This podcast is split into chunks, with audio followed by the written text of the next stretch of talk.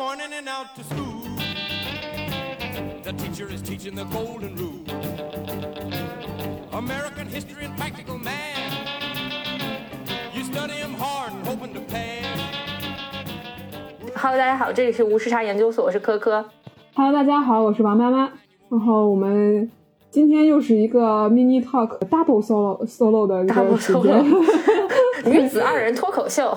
呃，对了，也不是啊，因为今天谈论的话题还是比较严肃的。大家之前，哎，我们灵感缪斯呢，其实还是张兰女士。之前有一期我们聊到了张兰，她这一代的女企业家，还有其中非常精彩的啊、就是俏江南被收购的这么一个案例。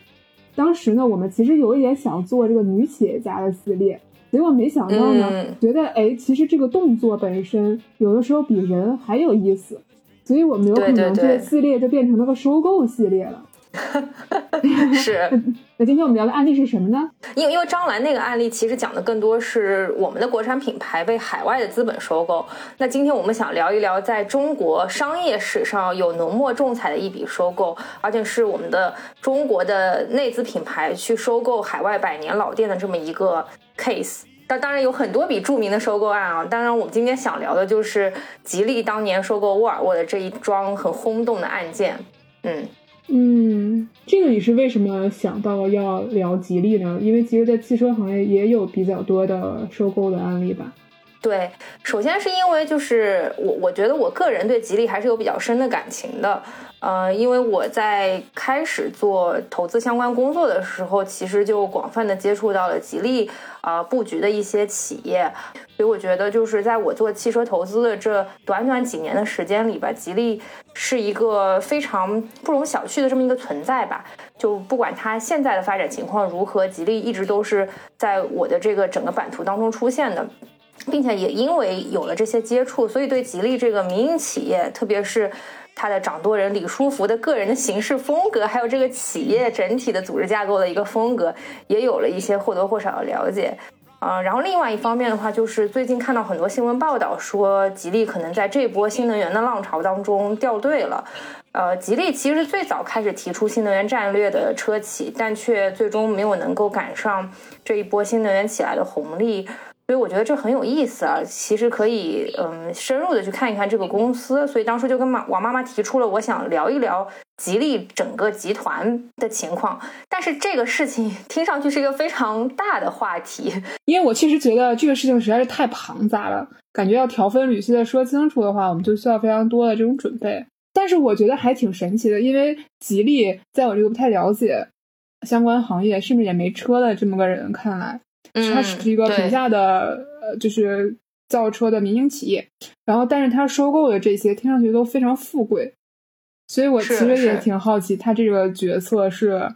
怎么生发出来的，然后这个过程是什么样的。嗯嗯，对，这也是我今天在做这个功课的时候，我觉得很神奇的一点，就是其实到现在这个阶段，可能我们有了购买车的能力，可以买车的时候，其实吉利已经不是那个最一下子被我们想到的车企品牌。你想，新能源我们有这个造车新势力特斯拉啊、我们还有其他的像比亚迪这种嗯销量非常领先的品牌，吉利好像确实是有点掉队了。但是在我们还在读书的那一那一会儿，也就是十年前，吉利曾经干过非常多的轰动全世界的收购的案例，并且那个时候的吉利的体量和现在也是一个完全不可同日而语的境地。那时候他大概只有几十亿的收入啊、他就敢做出这么样的惊人之举。我觉得其实这个还是跟呃吉利的这个创始人李书福本人的这种胆识和勇气是密切相关的。十年前他并购沃尔沃的这个收购案例，足以称得上是能够载入史册的这样一个收购案例。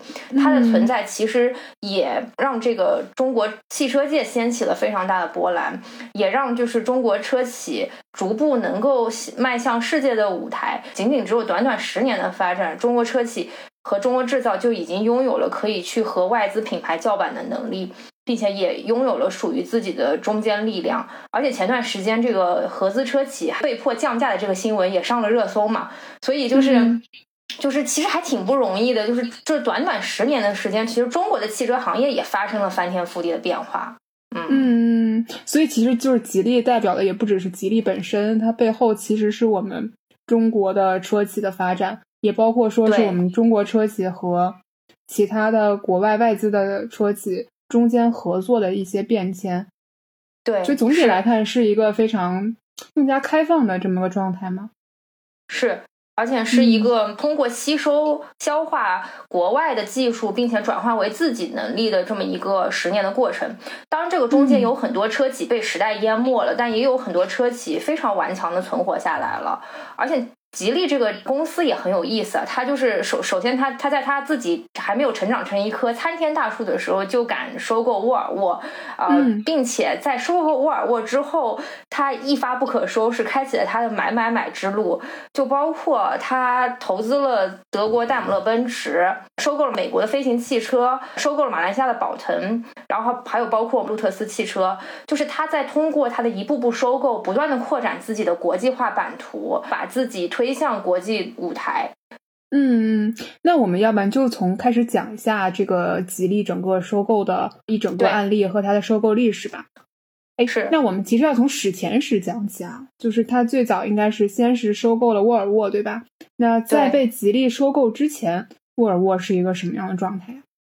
嗯，我不知道大家对沃尔沃有没有了解啊？就是呃，沃尔沃其实就是是它它是瑞典非常著名的这个汽车品牌，是是它是一九二七年的时候在瑞典哥德堡创建的这么一个品牌啊、曾经是北欧最大的汽车企业，也是瑞典最大的工业企业集团，同时是世界二十大汽车公司之一。它最最知名的就是它以安全环保著称被誉为世界上最安全的汽车，也是最早开始使用嗯我们之现在就是频频繁已经在车上出现的这种 AEB 主动刹车的这么一个公司啊。之前曾经有个故事，就是说。有一个人驾驶沃尔沃摔下悬崖了，等到就是搜救队员开始找他的时候，发现只有一些汽车的残片，然后大家都觉得这个人粉身碎骨了，但是完全找不到任何的这个遗迹和尸体啊、但是但是非常神奇的是，在搜救队员搜救了三天之后，这个人自己开着车子出现在家门口，然后开的是一辆几乎没有什么破损的沃尔沃。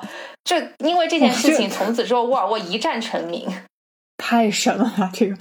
对，但但是我确实很小的，我觉得我特别小的时候，我背下来的第一个车标就是沃尔沃，因为它有一个安全带嘛，哦，在它那个 logo 对上面嘛，对吧？是对，所以其实，在年轻人买车的时候，它其实有一点点像老头子的那种感觉，你知道吧？它就是 就是是是安全，是又又强调安全，又强调环保，其实跟年轻人对于车的追求其实有一点不相符。我觉得这也是呃沃尔沃可能之后需要去不断的去去这个改变或者或者去适应时代的一个方向吧。对，嗯，不过话说回来，就是沃尔沃其实之前也一度易主啊，它其实就在一九九九年的时候被福特公司，也就是美国的福特汽车，以六十四点五亿美元收入麾下。从此之后呢，福特与沃尔沃进行了非常深度的这个技术融合，因为沃尔沃它是一个老牌的以技术著称的这么一个企业，福特肯定也是很觊觎它的这个技术能力嘛，所以收购之后呢，福特也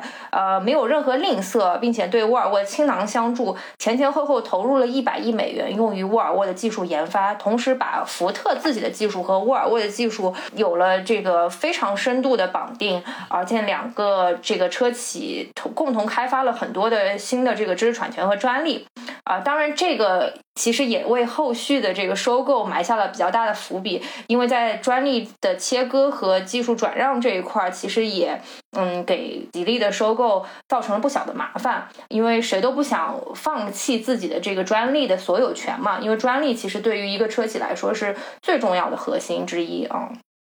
哎，那这么说来的话，感觉沃尔沃跟福特有一种双剑合璧，彼此都能满足彼此的这么需要的这么一个状态。那这样的话，李书福当时是怎么想到说会去收购这样的一个汽车品牌呢？就其实李书福早在二零零二年的时候，也就是说。福特买了 买了人家才三年之后，就想要收购沃尔沃，就有这种念头了。嗯，我觉得一方面肯定当时他也是看中了沃尔沃这种百年汽车老店的这种技术积累，同时当时的这个吉利才刚刚拿到中国汽车生产许可证。要知道，在中国当时其实是需要有拿到汽车生产资质才能够生产汽车，包括现在也是这样子的。呃，那个时候李书福才拿到了所谓的这个三厢车的汽车生产许可资质。我不知道大家可能还依稀记得，当时李书福对着有关部门说出的那句非常知名的话，就是说：“敢不敢给我一个犯错的机会？”因为那个时候没有一家民营企业能够拿到这个汽车生产。资质也是因为中国加入 WTO 之后，对于汽车生产这一块的呃管制放开了之后，才让民营企业有了更多的机会。所以其实李书福这一代人，他是完全是乘着中国改革开放的，还有中国这个对外发展的这么一个浪潮吧而起来的一批人。嗯，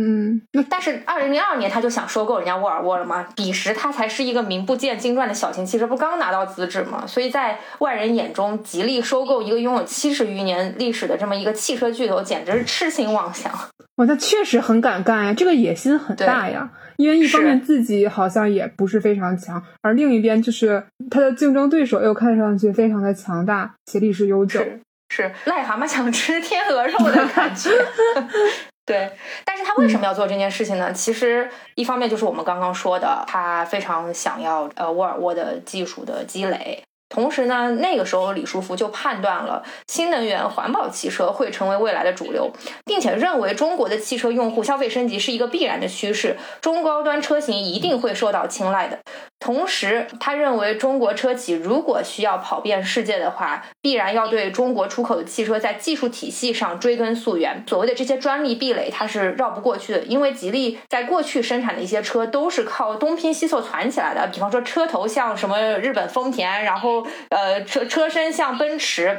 就是这种完全没有任何自己核心技术的这么一个传出来的四不像的一个汽车品牌。所以对于他来说，尽快的掌握自己的这个核心专利啊，并且呃通过收购的方式呃能够武装起自己的这个核心技术，其实对于吉利的未来发展也是至关重要的。嗯嗯，我他其实他想的这些。判呃，就他的这些判断非常准确呀，很超前，而且啊，这是这不就是一个预言家的感觉。是有有一个还挺好玩的一个事情，就是当时呃，大家翻回看二零零二年左右的时候，李书福接受媒体的访谈，然后李书福在媒体呃面前就是大言不惭的说，造车真的很简单的，不就是一个沙发加四个轮子吗？就这句话也成了后来的经典。对对对，嗯，这个话这个话任谁听了都会有这种反应吧？对，投来了嘲笑的目光。哎，那从二零二零二年他有这个念头开始。他等了多久？等到了这个收购的机遇出现呢？啊，对，就二零零二年，明显就是完全不可能嘛，对吧？但是李书福也依然抛出了这么一个意向啊，但这个过程当中，他持续的都在追踪。这个沃尔沃的发展情况，直到二零零六年的时候，他觉得有一个机会出现了。那个时候，福特汽车全年亏损了一百二十七亿美元。呃，当年的九月份，福特汽车聘用了波音公司的执行副总裁穆拉利出任了 CEO。这个穆拉利他上任之后，推行了两板斧，一板斧就是。要把福特汽车全部质押出去，啊，以此换取二百三十亿美元的融资。这这个举动其实客观上啊，帮助福特度过了接接踵而来的这个金融危机，啊，避免了破产重重组的这种窘境。而第二板斧呢，穆拉利果断推出了二零零七年的这么一个战略，叫做瘦身计划。呃，这个战略的名字叫 One Ford。这个瘦身计划，听这个名字就知道，就是一个福特的计划。这个是什么意思呢？就是他希望说把福特的其他的跟福特不相关的一些产线全部都砍掉，通过出售或者停产的这些方式减少亏损、降低成本。啊，并且扩大通用零件、零零配件的这个使用范围，提高效率，将产品平台压缩到少数几个核心平台，唯一的就是留下这个福特本身这个核心的品牌。所以呢，他从二零零七年三月起，先后就卖掉了长线亏损的这个豪车品牌阿斯顿马丁、路虎、捷豹等，而且路虎和捷豹最后是卖给了印度车企嘛。所以后来就说这个这个两个牌子在中国的销量为什么？一蹶不振，是因为大家有的时候嫌弃它是一个印度品牌，这个也很好笑。对，但是呢，因为沃尔沃在安全环保领域的先进技术和品牌价值，所以呢，沃尔沃始终没有出现在福特出售清单当中。嗯，你可想而知，这个舒服总得多心急，对吧？然后怎么还不卖，还不卖？对，这个他很有眼光啊，就是他都售了这么多，最后还是舍不得沃尔沃。是的，是的，因为沃尔沃其实，在二零零七年的时候，还依然创下了销量记录，啊，达到了历史上最最高的销量四十六万辆。更重要的是，这个福特家族第四代掌门人比尔·福特，他其实对沃尔沃是喜爱有加，也不愿意出售。啊，但是呢，就是二零零七年穆拉利推出这个 One for 战略以来呢，有意收购沃尔沃的这个新闻其实传言不断啊，包括来自什么德国宝马、日本马自达等汽车公司都先后联系福特，希望收购沃尔沃。其实这也从另外一个层面上体现出了沃尔沃的品牌价值。其他车企都闻风而动了，舒服哥怎么可能不动，对不对？这个时候就有了历史上最搞笑的一幕发生了，就是李书福写了一封挂号信，就致信福特总总部。就是你很难想象，二零零七年他写了一封挂号信过去，果不其然石沉大海。啊，这个还挺有符号意义的，就是当当时对，就好像我们的通信方式。就好像我们的合作方式一样，看上去可能落后，但是就最后这件事办成了，就显得非常的坚韧。对，感觉很有电影感，就是他写了一封挂号信，漂洋过海到达了福特总部，然后最后别人问他说你是谁，就有这种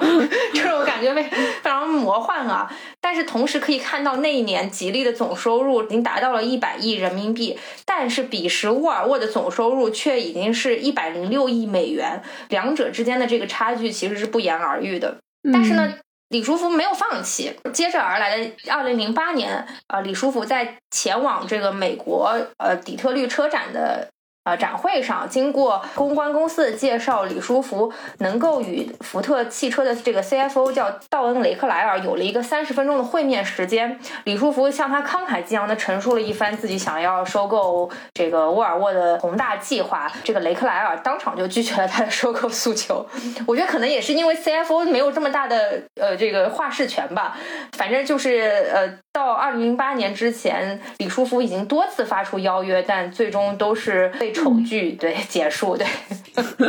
听到前面这感觉就是离真的能够去收购，甚至说是真的去谈收购都有很大的距离啊。那后面是又有一个什么机遇，或者是有什么新的机会吧，就是让他能够开始这个收购呢？这个就说到咱们经常的一句古话，叫做“念念不忘，必有回响”。机会总是留给有准备的人。哎呀。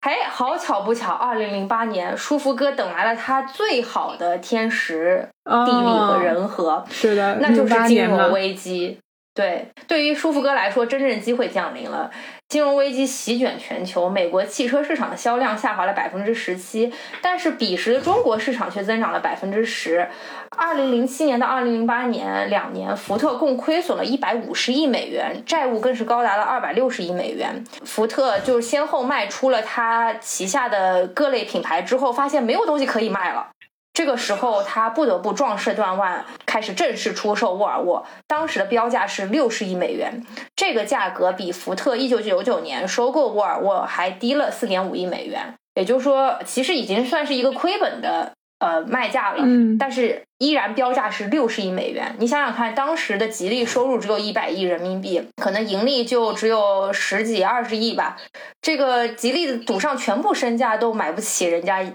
一个小指头的感觉，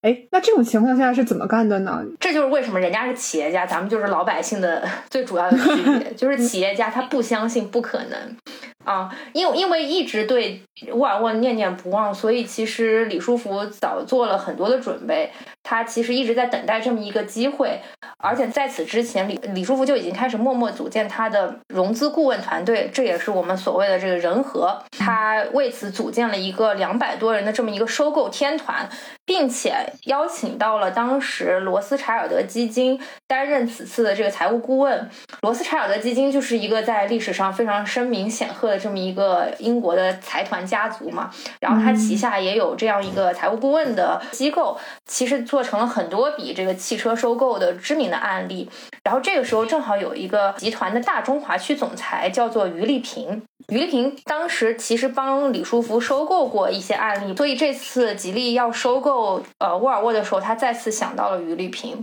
但是呢，摆在于丽萍面前呢有一个两难的问题，就是当时不仅吉利这一家，还有呃雷诺汽车也找到了罗斯柴尔德家族，希望说能够帮他们去争取下沃尔沃这个标的。但是对于一个这个投行来说的话，他肯定需要需要去做二选一的抉择，因为不可能。嗯，就是同时服务于两家，这个会有利益冲突啊。当时于丽萍就通过自己的能力说服了集团，最后决定接受这个项目。他以中国啊两万亿外汇储备的这么一个事实为他的基础，他去说服了董事会，告诉他们未来中国一定会有越来越多的收购案例发生啊，所以我们一定要拿下这个 case。嗯，所以从从他的角度上讲，这个 case 就相当于是对庞大的、很有潜力的中国市场的一个敲门砖，对吧？对对是，而且是一个非常好的名片。嗯，是。所以最终罗斯柴尔德家族决定接受了这么一个项目，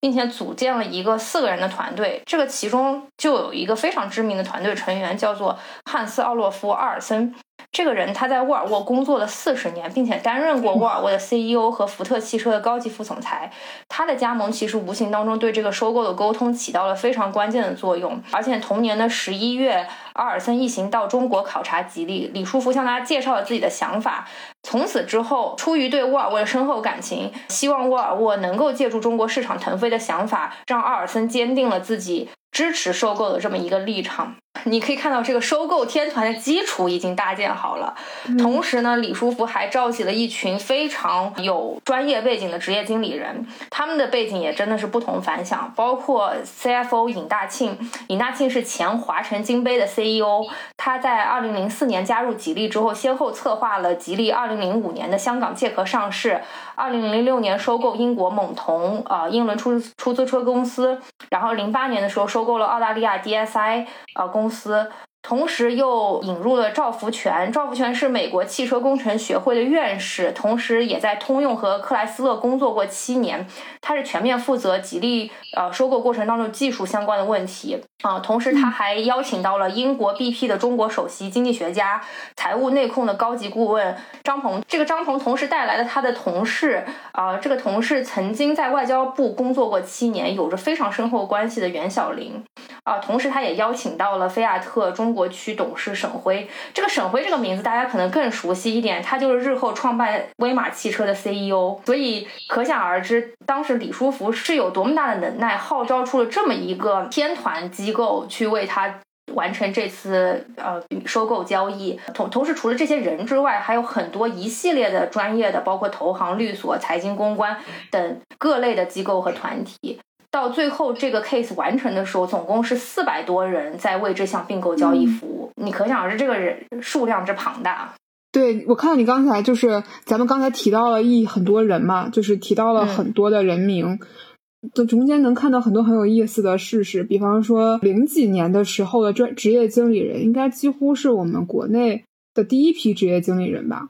对，就是我们很少有很难有这个。你再往前倒十年。九十年代初可能未必有这么一个概念，也未必能找到这个非常纯粹的，就是从中国的商业土壤里面成长出来的职业经理人，听上去非常的令人心潮澎湃。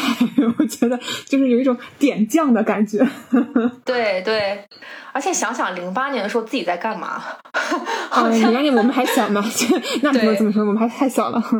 对，但零零八年确实是风起云涌的一年，对吧？有这么惊心动魄的事情都在发生着。嗯，这些人其实给吉利了非常强大的这个。自信心吧，然后也能够在面对国际巨鳄的同时，有了这么一个强大的底气。其实这个说到当时张兰那个案件的时候，为什么可能张兰在面对 CVC 的时候这么的力不从心和这么的这个被动，其实也是跟他没有专业人士辅佐，盲目自信自己的能力这个事情是密不可分的。但是可以看到，专业的事情还是得交给专业的人。像我们舒服总就是不惜一切代价要拿下这个标的，同时也不惜一切成本组建了这么一个豪华的人才队伍吧。这个其实也为后续的收购成功奠定了非常好的基础。除此之外，其实李书福的团队做了大量的努力和准备，我觉得这个呃也是非常嗯不容易的一件事情。人家也不是嘴上说说，人家是真的真心诚意的拿出了他的准备。李书福邀请了当时福特的独立董事，同时也是前高盛集团总裁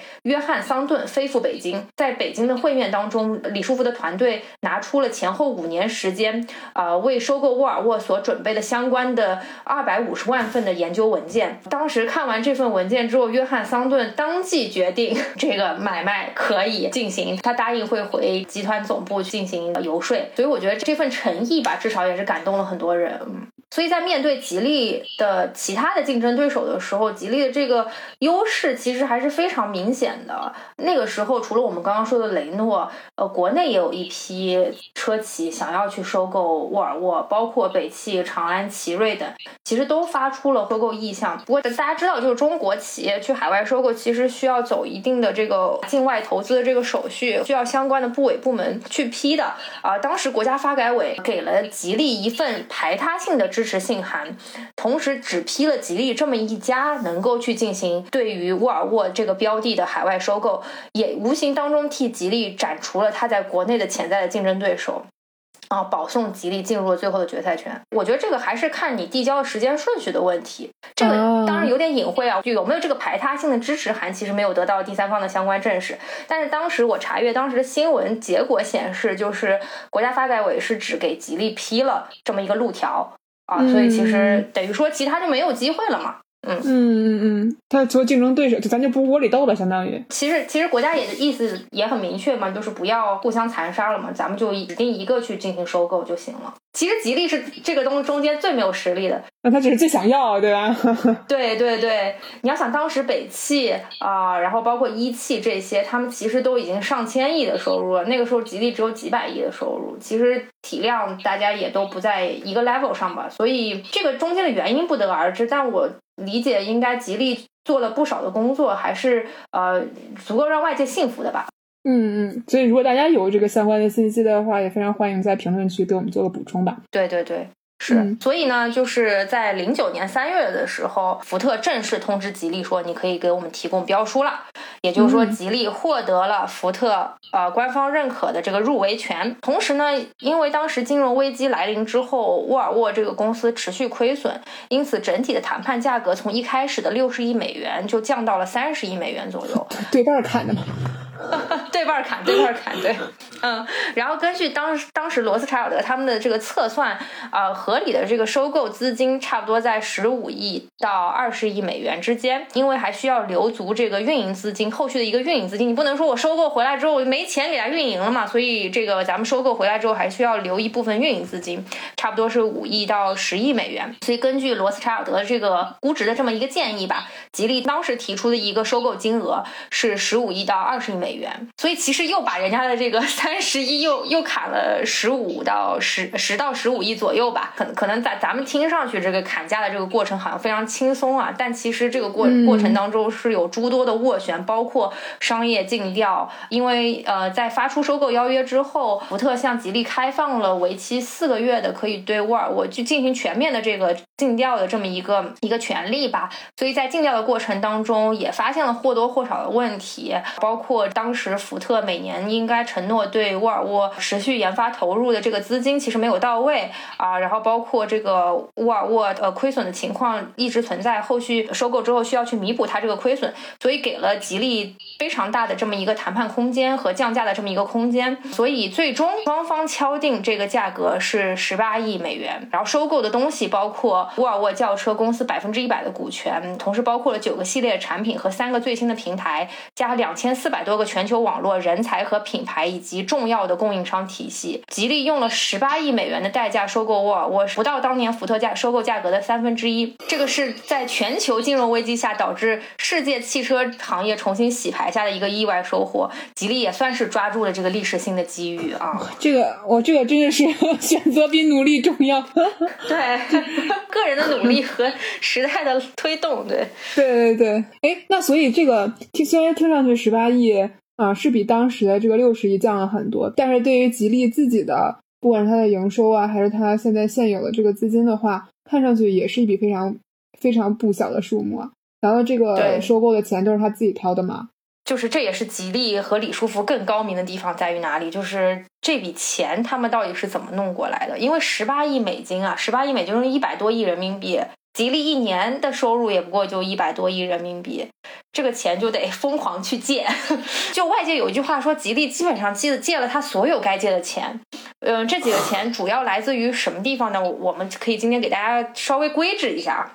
首先是找地方政府融资，啊、2二零一零年的二月三日和七日，上海嘉定提供了十亿，和这个大庆提供了三十亿，啊、给吉利帮他去解决收购资金的问题。然后同时，二零一零年的一月底，成都地方政府贷款了二十亿给吉利，利率为银行同期基准利率下浮百分之十，所以是以非常便宜的钱给吉利贷到了款。同时呢，由这个成都工投为吉利提供责任担保，国家开发银行和成都银行又各自为吉利提供了二十亿和十亿的低息贷款。三年内，吉利控股仅需付三分之一的利息，三年后酌情偿还。所以你看，这么不仅是套到了股权，同时又融到了便宜的债权啊、那这个里面拉拉杂杂，差不多就有九十多亿人民币的这么一个资金。啊，那就是相当于政府是非常非常相信它这笔收购之后是一定能够带来很大的收入的，是不是？对，而而且这个事事情，其实我觉得吉利在算是中国跟政府合作的一个先驱吧，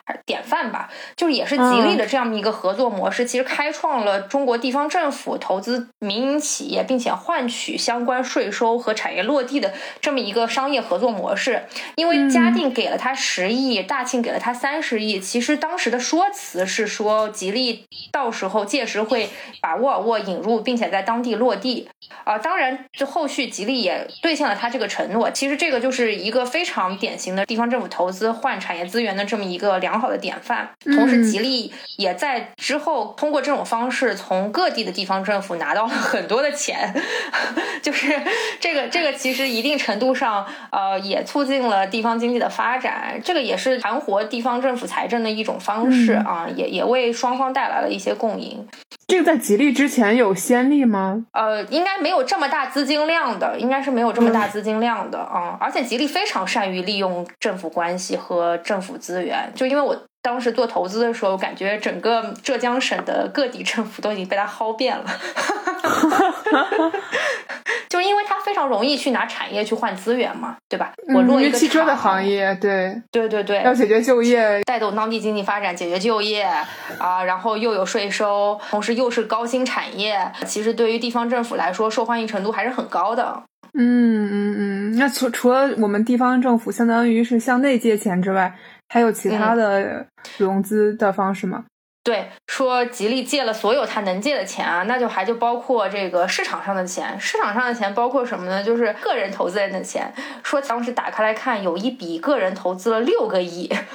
就是不知道哪一位土豪个人投资了六个亿，所以也当时也觉得很神，怎么会有这种资金投入进来？除此之外，就是李书福非常厉害啊，他说服了高盛投资吉利三点三亿美元。这个投资他是在吉利。母公司层面去进行的投资，但这笔钱其实没有办法被直接用来去收购沃尔沃。但是这笔钱的注入，其实一定程度上也炒高了吉利的股价，因为高盛作为世界知名的投资机构，战略投资吉利，其实也是个非常轰动的新闻。因为炒高了股价之后，股价上涨的资金被用来买购买资产，并且继续抵押给银行去进行借贷，所以这部分也解决了一部分的资金的需求。同时呢，这个吉利借钱借到了。呃，沃尔沃当地所在的银行哥德堡银行，为了这个沃尔沃后续的这个长线的发展，包括当地的这个工厂工人的这个生存嘛，然后包括这个工工厂之后的这个持续的运转，所以当地的这个地方政府肯定也非常希望说，呃，吉利能够带领沃尔沃走向一个更好的篇章嘛。对，所以当地的这个哥德堡银行也给吉利了一部分贷款。除此之外呢，呃，还有一些什么企业债券融资啊和金融衍生品工具，基本上都被吉利用了个遍。但是这个时候。吉利还差两亿美金，因为我们刚刚讲的是十八亿美金的收购价格，但是我收购完了之后，我还要去运营它，所以吉利当时又 commit 了九个亿的最后的运营资金，所以前前后后它需要二十几亿美金的这么一个资金盘。那这个时候七七八八借完之后还差两亿美金，你知道吉利借到了谁吗？愿闻其详。吉利借到了福特身上，这个叫做卖方融资。哎呀呵，我卖东西给你，我还要借钱给你买。哎呀哎呀，厉害吧？这就是那刚才那四百多人干的事儿，对吧？对对对对对，哎呀，啊所以这 这没没白请啊！我的天，是，所以说李书福掏光了所有的口袋，借到了所有能借的钱。然后当时坊间还传李书福找到了中国当时的一些企业家，包括李嘉诚的基金，他也去借了，最终被拒绝了，说呃不太了解中国汽车这个行业。所以现在想想还是挺让人唏嘘的一件事情，哇，他真的他的压力得有多大呀？就是背水一战，真的真的是背水一战。这样可以睡得着觉，还是债太多了也不用是？啊，还是是啊真是实际上的债多了不愁。可能有一颗大心脏吧，要不然也哦，做不太出厉害了，这种事情。这真的是大企业家，借了一屁股债 这这不是一屁股，对，借了我们几辈几辈子的钱，十几辈子的钱。是。而且他当时好像非常著名的一句话，就是跟那些职业经理人说：“你们这些做职业经理人的，收购失败了之后，你可以拍拍屁股就走人。是但是对于我来说，我是赌上了全部的身家性命，我没有任何的退路。嗯，他可哪只是他自己的身家性命啊？感觉给他，是，感觉政府啊，福特自己啊，感觉很多人都赌上了性命。嗯现在想想，这些人还是非常的敢有胆，也都有很都很有胆魄。整个牵扯到这个案里面的所有人，虽然结我们知道结果一定是还不错的，但是你要是退回到当时的话，肯定是很多很多人都有很大的风险，但是也确实很有胆魄。我前一段时间看到，嗯，也是一个形容企业家的话，就是如果你提出了一个什么样的建议，不是百分之七十八十以上的人都不赞同的话，那你就真的不要做了，因为能哦挣钱的人是少数的，就是所以是，嗯，所以很多时候你就是要面对绝大多数人的反对，并且坚持下去，这、这样才嗯构成了成功企业家的一个基础。嗯嗯嗯，大部分人认知之外的钱才是你能赚到的钱。对，是的，是的，哎，我们这个一通感慨完了，就是现在感觉价儿咱谈下来了，是吧？十八亿钱也筹到了，对，然后那个钱也筹到了，哎，那是不是这个收购就哎就可以顺利进行了呢？还是说还有什么其他的事情要讲？就是咱们想的，可能是价格谈定之后，基本上就签约签约就好了吧，是吧？买定离手了吧？对，嗯。对，但是其实对于吉利来说，真正的困难才刚刚到来。摆在他面前的有两座大山，一座大山就是专利的切割和谈判。这个我们刚刚在一开始的时候其实也打了一些伏笔。这个沃尔沃和福特当时的技术是非常深度融合的，因此在后续的收购的过程当中，如何切割这个。技术如何切割核心专利，其实成了大家后续谈判甚至一度搁置的这么一个核心的点。因为其实沃尔沃在过去多年的发展当中，福特汽车的其他车型实际上也在都在共享着沃尔沃的部分的知识产权。因此，如何在这种平行的知识产权关系中尽量争取到自己呃使用权益最大化，其实是一直是吉利面对的挑战。所以，最终经过很长时间的谈判和拉锯，最终的结果是吉利收购沃尔沃百分之一百股权，共享沃尔沃的知识产权。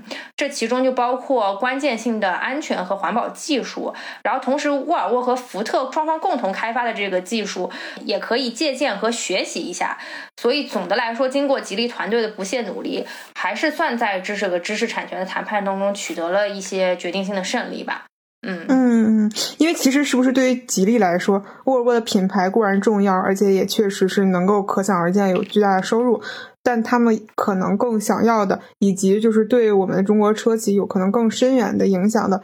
就是是这些核心的技术。对对，吉利更看重的是它的底层的技术，包括它很多呃非常领先的发动机的技术，然后它的安全技术，它的呃整整车的设计，其实都是中国车企当时所非常欠缺的一部分。嗯同时，就是那那个时间点，大家可以看到中国很多的国央企的这个车企的品牌，他们其实更多采取的是一个合资车企的形式。就是因为当时国家对于外资进入中国是有非常大的一个限制的，所以当时只允许外资和中国的车企以合资的形式进入中国市场。这也是一定程度上为了保护当时刚刚才出现的中国乘用车的这么一个生态吧。所以很多的有爸爸的车企就靠合资的形式获得了比较先进的技术，像吉利这种没有爸爸的，只能靠自己的收购，呃，收购完了之后自己的消化，才能够把它转为自己内在的这种技术实力，才能够成为它之后继续发展的这么一个原生的动力吧。而且是不是我理解，就哪怕是自主创新，啊，也还是最好能够站在巨人的肩膀上。如果是从头都是靠自己的话，又会经历更漫长的过程，然后又会再慢慢落后。对，你要想，呃，欧洲积累下来一个发动机技术，人家是经过了几百年才能够迭代出来这一代一代的发动机的产品。你中国改革开放以来才是一个只有十年是汽车工业历史的一个国家，你怎么可能能够在短期内立刻追赶上欧美的这个先进的技术呢？不过这个话说说来就长了，就包括这个中国新能源为什么能弯道超车，其实又是另外一个故事。大家如果想听的话，我们以后可以再讲，再整一期，对对对。对，刚刚讲了一座大山嘛，现在有另外一座大山。另外一座大山，我觉得这个大家也很熟悉啊，包括我们看一些纪录片，其实都有了解。那就是欧美的工会，就欧美的工会，其实在这个工厂的运行过程当中起到了非常重要的作用。啊，大家还记不记得那个福耀玻璃？玻璃，对，对，福耀玻璃的事情，其实那个纪录片就讲的是中国企业跟当地工会的一些矛盾。美国工厂，美国工厂这个电影，对，所以吉利对这件事情还是非常的重视的。呃，而且在吉利之前，曾经发生了一件嗯还挺轰动的事情，就是上汽它当时花了四十亿收购了韩国双龙汽车，但是这个双龙汽车的工会。对于上汽的注资提出了非常大的抗议，他们希望说是上汽能够持续注资，而不是在收购之后做人员结构的精简，呃，通过裁员的方式去瘦身啊。但是上汽当时一意孤行，完全没有听取工会的任何意见，因为不了解嘛，也不知道这个工会的运行方式，最终导致与双龙工会的决裂。决裂之后，双龙工会就开始。集体罢工，最终导致这个双龙汽车的破产，整个四十亿的投资全部打了水漂。打水就是就是打水漂的意思，就是没了，就是没了。四四十亿的单位是人民币啊，还还行还行，这还行，这是 可怕。不过这件事情其实也给吉利敲响了警钟啊，所以就是一方面，嗯，在收购即将达成的时候，吉利。呃，首先就去到了呃这个沃尔沃的瑞典工会，李书福就去到了沃尔沃的瑞典工会，和他们进行了一次当面的会谈，同时并且也邀请了工会代表前往吉利的中国总部去进行参观，同时拿出了一份一万多页纸的完整的这么一个呃。对于工会管理，包括沃尔沃未来发展的这么一个复兴计划，但当时那个沃尔沃的工会来参观的时候，就是当时他们的代表问李书福为什么为什么想要收购沃尔沃，然后李书福说：“因为我爱你们。”这也蛮恶的啦，就是 对，嗯，这好好像那种塑料姐妹花。对，互相寒暄。没有想到一个企业家如此之油腻，也嘴嘴上抹了蜜，三十七度的嘴上抹了蜜。是是是，无所不用其极啊！是是是。但是也因为呃，就是吉利的真诚吧，或者是吉利的有所准备，使得呃沃尔沃工会打消了之前的疑虑，并且最终公开发表声明支持吉利的这次收购啊。于是，在二零一零年的三月二十八日，吉利正式在。瑞典与沃尔沃进行了签约，终于在历时两年之后，将这个百年欧洲老店收入囊中。啊，鼓掌鼓掌啊！哇，这太不容易了！哇，这中间不容易，不容易，不容易，跌宕起伏。是从有这个念头到真的成功，八年两届世界杯，不是三届世界杯。你的人生都是拿世界杯去 衡量的。这个例子其实和之前张兰的那个例子比，它没有一个特别复杂的这么一个交易结构，但是它的谈判过程和它的收购的复杂程度，其实和俏江南的那个案子是不是一个数量级的啊？就是它这个是一个更加大型的和更加复杂的这么一个案例，写满了专业主义的胜利。真的是做题家啊！真的是，真的是，嗯，也真的也是做到了这个份儿上。其实也展现出了那个时代，啊，像这种中国的企业家的执着和认真吧，对，和渴望吧。您正在收听的是无时差研究所。无时差研究所的粉丝群已经开通啦！你只需要在微信搜索“无时差研究所”同名公众号，就可以找到入群的方法。添加“无时差研究所”管理员二维码，管理员通过后就可以拉你入群啦。如果你喜欢我们，也欢迎在微信公众号和爱发电给我们送来你的支持。所以，从吉利收购沃尔沃之后，那沃尔沃的发展和吉利的发展都呈现了什么样的样貌呢？对。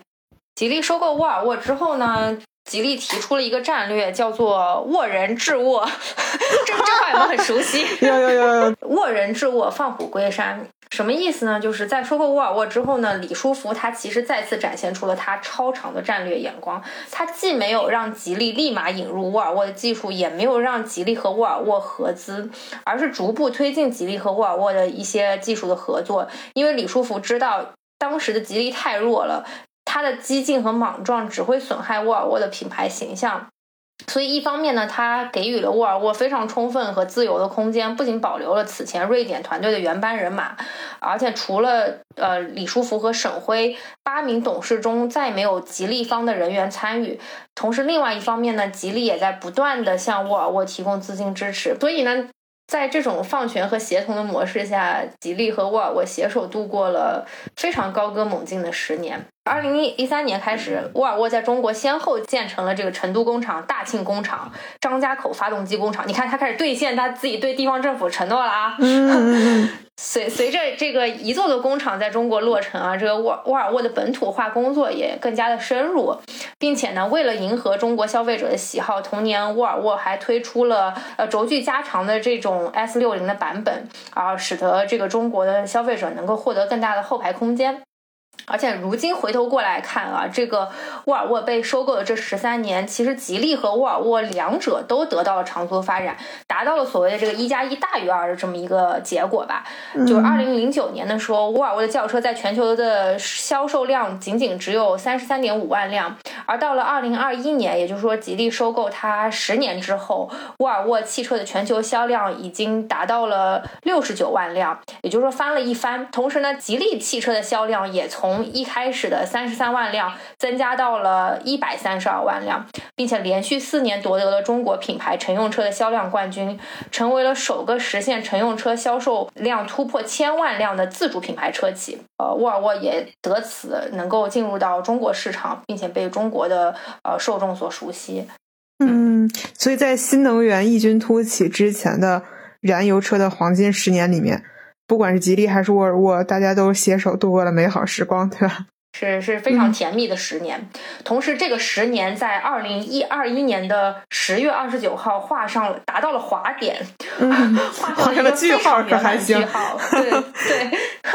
那那就是沃尔沃汽车宣布在瑞典斯德哥尔摩证券交易所上市，上市首日涨幅超过百分之二十二点三五，这足以证明沃尔沃汽车它是深受全球机构投资者和公众的青睐。同时，它上市的估值超过一百八十亿美元，这个价格是吉利当时收购那个十八亿美元的十倍多，然后同时是二十多年前福特收购时的两倍多。这无疑已经证明了吉利这场收购是堪称完美的典范。就是不仅在呃技术获得了，同时又在二级市场赚到了钱。再补充一下，就是当时那个十八亿美金嘛，他不是要买它，同时正好赶上了欧元贬值，所以最后他其实仅仅以等等值的十五亿美金就买到了沃尔沃这个公司。哦天哪！就怎么说呢？天时地利人和吧，促成了。嗯，吉利的这场收购也在吉利自己的这个努力之下吧，让他自己和沃尔沃都有了十年的非常好的发展。嗯嗯，呃，但是你刚才也说了嘛，二一年我们是走到了一个滑点，所以就是未来十年我们就是怎么去看这个吉利，包括沃尔沃的发展呢？这个也是让大家比较揪心的一点，就是嗯，可能在新能源这波浪潮当中，大家总觉得吉利有一点后劲不足。其实吉利很早就看到了新能源车发展的前景，并且制定了雄心勃勃的这个发展战略。但面对市场前景、补贴政策和竞争态势的心存疑虑，让吉利错过了很多的风口。嗯，但是我们也可以看到，吉利在不断的推出它的新款的新能源车，同时沃尔沃也很激进的提出了全新能源车线的这么一个战略，就是让我们拭目以待吧，看看未来有没有可能在两者的融合发展之下，呃，能够赶上新能源车的这波浪潮。嗯嗯嗯，那这么看来的话，就这个案例对于不管是中国民营的车企还是。啊，各个行业的民企来说，就是有哪些特别比较深远的意义和影响吗？嗯嗯，对，首先。这个吉利它收购沃尔沃汽车，它其实留给中国汽车工业的已经不仅仅是一个我们刚刚说的叫做蛇吞象的这么一个并购的案例了，也不仅仅是一个如何去盘活和改变被收购企业经营的这么一个简单的案例，它其实更是中国汽车企业如何通过并购这样的一个资本运作，去深度参与到国际市场的产业协同、技术升级和趋势引领的这么一个过程。啊，同时呢，就是通过二十多年的时间，李书福一边造车一边。买买买！然后一开始它的造车资质是收购来的，后面的技术、高端的品牌、海外的市场都是通过收购整合来的。可以说，吉利汽车的这个快速崛起的历史，也就是一部呃收购整合先进技术、收购整合高端品牌和收购开拓海外市场的这么一个历史，也其实给呃中国的很多的。后续的自主品牌有了更多的借鉴的意义啊，也就有了后续的中国汽车品牌不断的对海外的汽车品牌进行的收并购的这些事件，也因此有了中国汽车整体工业的一个后续的长足发展，也让我们看到了今天新能源车在各个领域甚至在全球占有了一席之地吧。现在还想想还挺感慨的，就是我们电台曾经也在。呃，两三年前做过一期新能源车的节目，但但那个时间点，其实很多人还是不太能看清新能源车的。不过到现在，这个新能源车增速超过了百分之七十八十，啊，已经完全呃超过了燃油车在中国的销售增增速，啊，其实也是非常让大家欣喜的一件事情吧。啊，中国自主品牌能够有这么样一个呃声誉。啊，能够获得更多的本土用户的青睐，大家不再迷信海外的 BBA 啊，大家愿意去尝试国产品牌，愿意去相信国产品牌，我觉得这都是一个非常好的趋势啊。同时，作为一个新能源投资人，我今天借这期节目啊，说出了我对于这个中国汽车的一些感情。我觉得也也非常的有幸吧。今年对于很多车企来说都是不太好过的一年嘛，呃，也希望呃中国自主品牌能够呃勒紧裤腰带，好好沉淀自己吧。然后希望说能够在呃这个市场低迷的环境当中留存自己的实力，能够挺过这个寒冬吧。嗯嗯，我刚刚在想，如果我写一篇商业新闻的报道，我就是在讲吉利去收购沃尔沃的这个案例啊，我会怎么样开头？我想，我觉得我开头的话可能会写，嗯，二零零七年的一天，李书福向福特公司寄了一封挂号信，表达了他想收购的愿望，但是结果石沉大海。因为我觉得他非常有象征的意义，他其实是在想，他在用一种非常落后的方式，积极主动的沟通，就好像说我们当时是跟国外的相关产业是有差距的，但是我们是愿意去。啊，去做一个接触，甚至是愿意去做收购这个大动作，所以这封信里也写满了像李书福和这一代企业家的野心，很蓬勃的野心。但如果没有这样的野心，我们是很难去推动，不管是一个产业还是整个社会的进步的。你你们这个新闻界怎么对于这场 case 的报道少之又少？这个也是我非常百思不得其解的。呃，我觉得特别有意思的一个点是，我刚才说零几年的时候，职业经理人其实几乎是第一代嘛，就中国的财经记者一样的嘛。哦，所以其实都是脱节的。嗯，大家都是很像的嘛。就是你真的有第一代呃商业化的、市场化的记者，他其实也是一代一代发展出来的。我我觉得是。对，我觉得这个都是写满了 时代的印记。那你你你真的说，以前的记者也不会分得非常细。我我我是这个行业那个行业的，也很嗯嗯。怪不得张兰那会儿就已经有什么财星，对吧？财星全全是积累的结果。是是是，嗯，好呀，那今天就分享到这里了。然后本期节目，呃，很多的信息都来源于呃网上的一些公开资料，然后包括我们查阅了李书福的传记和当时的这个一本书叫做《风云记：吉利收购沃尔沃全记录》啊、其他的一些参考资料我们也都会放在呃 show notes 里，然后也欢迎大家在这个过程当中有不正确的地方，也可以积极提出指正啊、然后不要杠，有有有错我们都认，对，有错都认，对。先道歉，万一有错。是是，嗯呃，如果大家觉得这种形式还是不错的话，然后也欢迎大家积极跟我们互动，嗯，告诉我们有没有其他想要了解或者是听我们复盘的一些商业故事吧。我觉得这个其实也是无时差研究所今年想要去垂直去做的一件事情，也是我跟我跟王妈妈一直在探索的这这么一个方向啊，然后也希望大家多多支持啦。哎，谢谢大家，那今天节目就到这里啦，谢谢大家，拜哎，拜拜。Drop the coin right into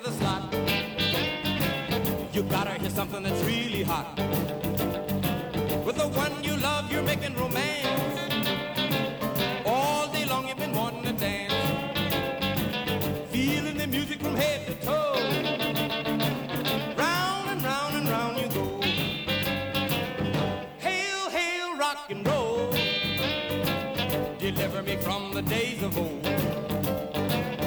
Long live rock and roll. The beat of the drums.